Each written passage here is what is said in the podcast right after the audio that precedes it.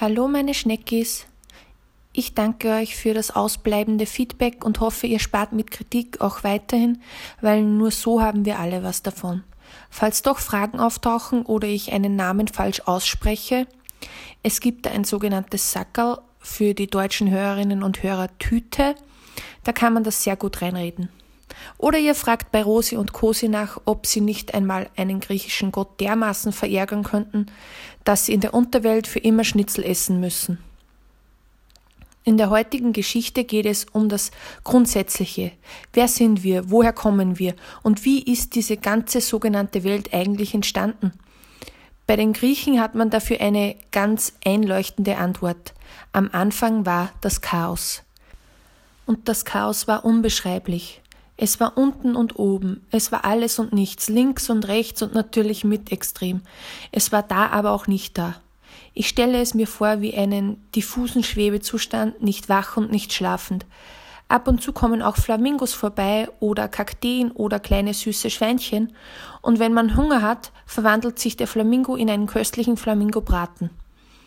Aber so genau wollten die Sagenerzähler das Chaos gar nicht beschreiben, denn die Abgrenzung der Mythologie zur Mystik sollte stets klar und deutlich bleiben. Es ist nämlich so, dass die Mythologie sich der Geschichtenerzählung widmet und alles, was darin geschieht, klar und deutlich benannt wird. Man geht da wirklich von Fakten aus. Das heißt, wenn ich euch sage, dass Hermes im Alter von einer Stunde einer Schildkröte den Hals umgedreht hat, dann war das auch wirklich so. Die Mystik hingegen bleibt unklar und verschwommen und geheimnisvoll. Mystische Mystik lebt davon, keine klaren Worte zu finden. Sie lebt von der Interpretation, vom Rätseln und rutscht dir durch die Finger wie ein glitschiger Aal. Fakt ist also, alles begann mit dem Chaos, nicht mehr und nicht weniger, und es dürfen hier auch keine weiteren Worte darüber verloren werden, um die Gefahr zu umgehen, in die Mystik abzudriften. Und irgendwann ging durch irgendeinen riesengroßen Zufall oder weil es schon Fahrt wurde, auch etwas Konkretes aus diesem Chaos hervor. Etwas richtig, richtig Großes und Interessantes. Es war ein unförmiges Ding, das man erst einmal richtig einordnen und kapieren musste, bevor man es benennen konnte. Es lag zuerst leblos da und irgendwann atmete es ein. Einmal.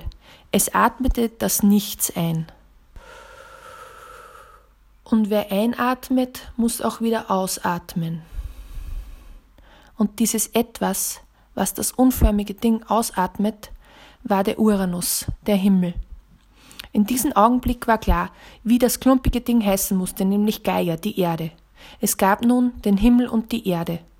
Der Himmel ist also ein Produkt, ein Sohn der Erde. Aber der Himmel wurde auch ein Liebhaber der Erde. Natürlich ist es einerseits ziemlich grauslich, mit dem eigenen Sohn ein Verhältnis einzugehen, aber andererseits war ja sonst nichts da.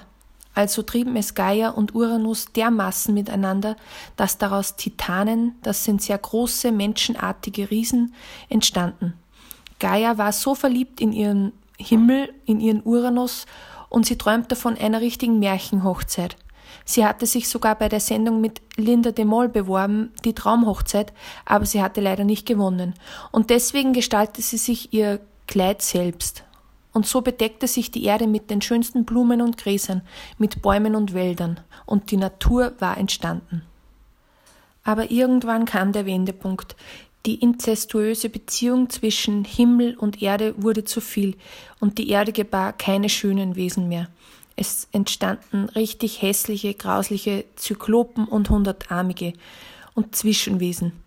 Ich meine, es ist jetzt wirklich lieb gemeint, aber rein aus einem objektiven Gesichtspunkt waren sie wirklich übelkeiterregend ekelhaft anzusehen.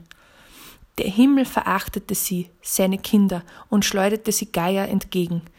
Gaia, also die Erde, musste sich unter der Wucht krümmen und unter Schmerzen stieß sie als Folge des Aufpralls ganze Gebirgsketten hervor.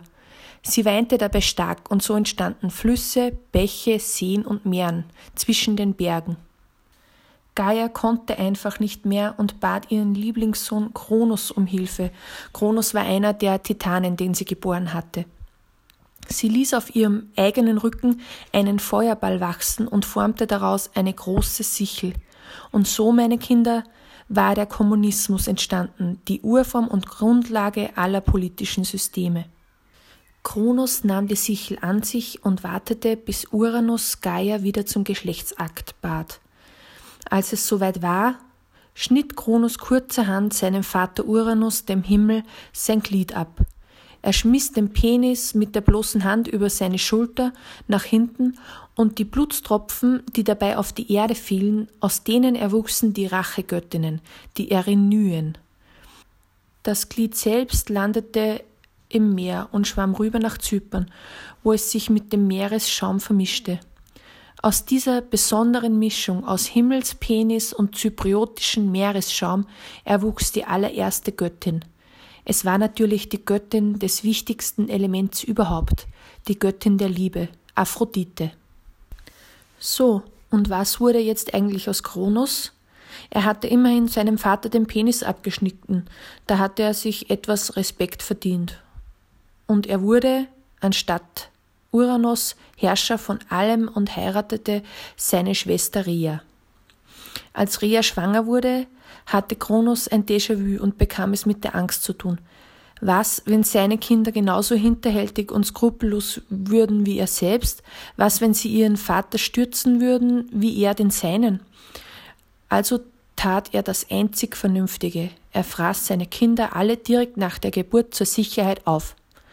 Die Kinder hießen Hestia, Hera, Demeter, Hades, Poseidon und Zeus.